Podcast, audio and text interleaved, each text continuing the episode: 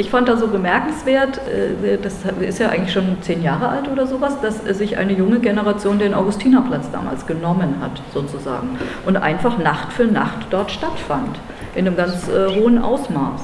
Das war, wäre in, in meiner Generation, als wir jung waren, noch nicht so möglich gewesen. Da ist es eher subkulturell und an kleinen Orten äh, hat es stattgefunden und plötzlich war es mitten in der Innenstadt. Das Phänomen der Jugend einfach äh, da sein. Ja? Und dann natürlich die äh, auch von ihnen betriebenen äh, Nutzungskonflikte mit den Anwohnern und so weiter, war ja am Augustinerplatz genauso. Und äh, jetzt ist es der Lederleplatz, also das ist ja oft wirklich ein richtig praktisches ähm, eine richtig äh, praktische Sache. Dieses, äh, jetzt äh, gibt es offensichtlich eine selbstbewusstere Generation, die aufgewachsen ist. Sind ja also aus meiner Sicht unsere Kinder, die wir ja auch, die in Frieden und Freiheit und mit relativ hohen Wirtschaftskraft aufgewachsen sind, zum Teil, zum Teil natürlich auch nicht, aber zum Teil ja schon, die sich Räume nehmen ja, in, der, in der Stadt. Das kann man begrüßen.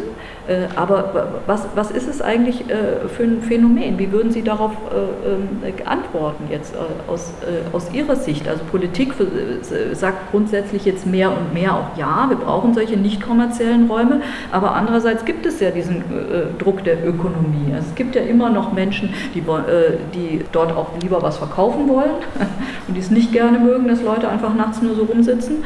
Und es gibt die, das Bedürfnis nach Wohnraum ganz wichtiger Punkt. Und dann sind wir ja auch wieder im Feld der Ökonomie. Ja, Wie besetzen wir Plätze? Ich würde schon allein sagen, dass die Uhrzeiten Teil dieser Ökonomie sind, dass die Leute eben nur abends Zeit haben, sich zu treffen und dann die beim Schlafen stören, die am nächsten Morgen zur Arbeit müssen, ist ja wieder Ausdruck einer Konfiguration des öffentlichen Raumes durch ökonomische Zwänge wenn man, also wenn, man, wenn man jetzt sich mal vorstellen würde, wir würden halb so viel arbeiten, dann würden sich diese Konflikte wahrscheinlich auch reduzieren, weil einfach mehr Spielräume da wären, also im weitesten Sinne raumgebende Zeit sozusagen, in der dann ähm, auch äh, das als Bereicherung empfunden würde, dass da vor der Tür nicht ein toter Platz ist, sondern dass da Leben ist, dass man da Menschen treffen kann.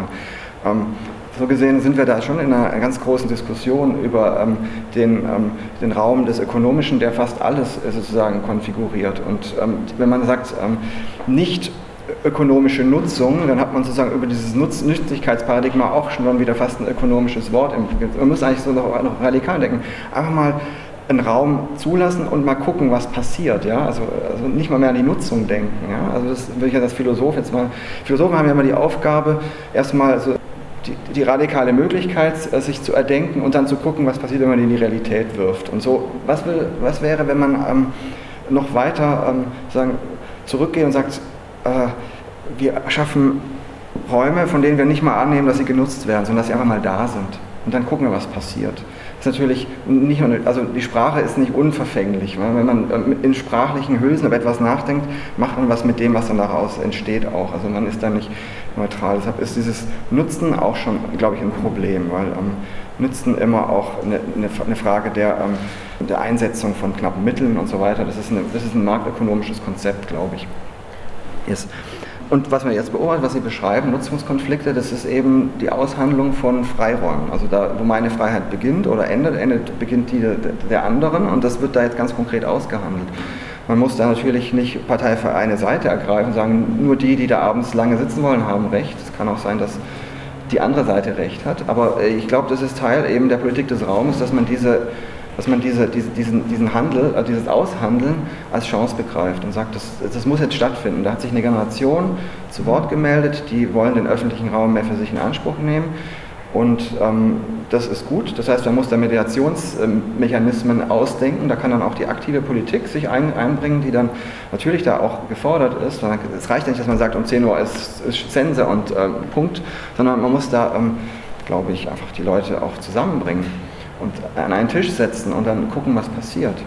Ja, also ich, ich sehe es gerade, also wenn wir Ihren Ausführungen folgen so, würden oder sollten, ähm, müssten wir, wenn wir jetzt gerade den neuen Stadtteil Dietenbach planen, ja im Prinzip äh, Freiflächen ähm, offen halten, die mit nichts verplant oder mhm. bebaut werden. Ähm, und es ist natürlich so, wir planen diesen Stadtteil jetzt demnächst am Reißbrett sozusagen, überlegen uns, äh, wo die Kindergärten hinkommen, wo die Jugendzentren hinkommen, wo die Kirche hinkommt, wo Räume für bürgerschaftliches Engagement, die man mittlerweile ja schon mitdenkt, aber die mhm. natürlich auch dann vorgegeben sind. Und ich war neulich in einer Diskussion, ähm, wo dann gesagt wurde, dann machen wir hier den, Schul den Schulhof hin, dann, wo dann am besten keine Anwohnerin da sind, weil da wird sich dann, werden sich die jungen Menschen treffen und da wird dann der Freiraum für die jungen Leute sein.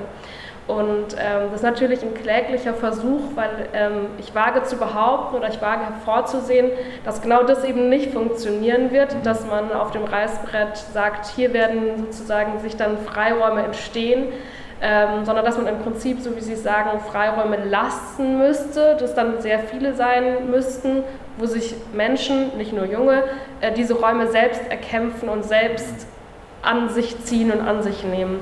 Ähm, und ich glaube oder ich fürchte nur, dass es äh, schwer umzusetzen sein wird, weil wir natürlich gerade um jeden Quadratmeter kämpfen, planen ähm, und verschiedene auch wieder Nutzerinnen haben, sei es die Kirche, die einen Kirchplatz haben will, sei es Marktleute oder Einzelhandelsleute, die sagen, sie brauchen hier ihre Fläche. Ähm, also ich glaube, das ist eine sehr schwierige Diskussion, gerade eben auch, wenn man so einen neuen Stadtteil hm. plant und bauen will. Das äh, führt natürlich überhaupt zu dieser Frage der Bürgerbeteiligung und inwieweit man jetzt, äh, also geht es jetzt von oben nach unten sozusagen. Da gibt es natürlich kluge Stadtplaner, die äh, haben Konzepte, die wissen, was die Leute brauchen, aber es ist natürlich ja auch eine Vorannahme, wissen sie es wirklich? Ja? Äh, und äh, jetzt in, einerseits haben wir eine repräsentative Demokratie, das heißt wir wählen Menschen, die dann darüber entscheiden, also jetzt ganz konkret, äh, der Gemeinderat der Stadt Freiburg entscheidet letztendlich, was da passiert und gibt Aufträge an die Verwaltung Verwaltung. Ja.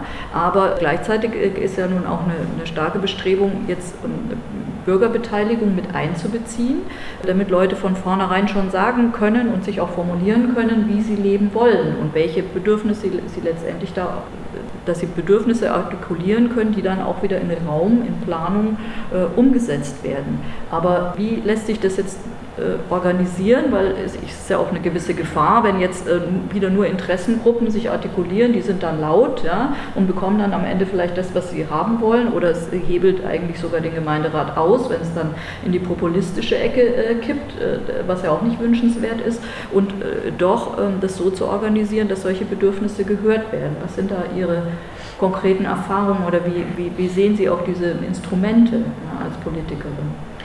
Also ich finde es eine ganz spannende Frage, weil ich glaube, jeder und jede Politikerin, die auch in einer repräsentativen Demokratie äh, sich wohlfühlt und diese ja auch unterstützt, indem sie Mandate annimmt, ist erstmal der festen Überzeugung, glaube ich, dass zu einer repräsentativen Demokratie auch ähm, Bürgerbeteiligungselemente unabdingbar dazugehören. Es ist aber schon auch so, dass wir gerade in vielen Kommunen feststellen, ähm, gerade in Baden-Württemberg, wo das Quorum jetzt nochmal gesenkt wurde, dass diese klassischen Bürgerbeteiligungselemente mit Bürgerentscheiden, den wir auch in Dietenbach hatten, sehr schwierig sind, weil es Bürgerentscheide sind, auf die man mit Ja, Nein antworten muss und die sehr komplexe Themen, sehr komplexe Fragen, mit denen auch wir uns teilweise in, in den Kommunalparlamenten über Jahrzehnte beschäftigt haben, auf eine sehr, sehr reduzierte äh, Art und Weise sozusagen beantwortet werden wollen. Deshalb ist, glaube ich, das Thema, wenn man das Thema Bürgerbeteiligung auf Bürgerentscheide runterbricht, wird man denen auf jeden Fall nicht gerecht. Und deshalb glaube ich auch, dass das Thema Bürgerbeteiligung gerade beim Stadtteil Dietenbach jetzt äh, gerade erst anfängt, äh, obwohl wir eben mhm. diese größtmögliche Legitimation uns im Prinzip am Anfang eingeholt haben, indem wir die Bürgerschaft eben durch einen, durch einen Bürgerentscheid gefragt haben.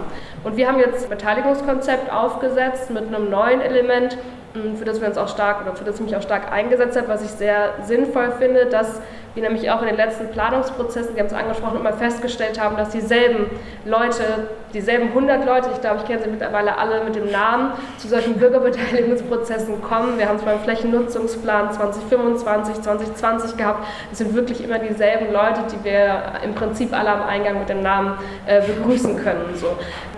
Und das haben wir auch festgestellt und auch gesehen und jetzt eben was andere neue Elemente für den neuen Stadtteil gewünscht und äh, werden jetzt Einwohnerinnenversammlungen machen, wo man mit per Zufallsprinzip Leute aus Freiburg auswählt und anschreibt und so eben sicherstellen will, dass aus verschiedenen Schichten der Bevölkerung, finanzieller, sozialer Hintergrund Leute ähm, mit dabei sind und mitdiskutieren. Und das werden wir jetzt ausprobieren und verschiedene Leute anschreiben, ob sie Lust haben, uns mit in diesem Prozess zu begleiten und werden schauen, ob das ein Element ist, mit dem wir weiterkommen als mit diesen immer selben 100 Leuten auf Bürgerbeteiligungsveranstaltungen.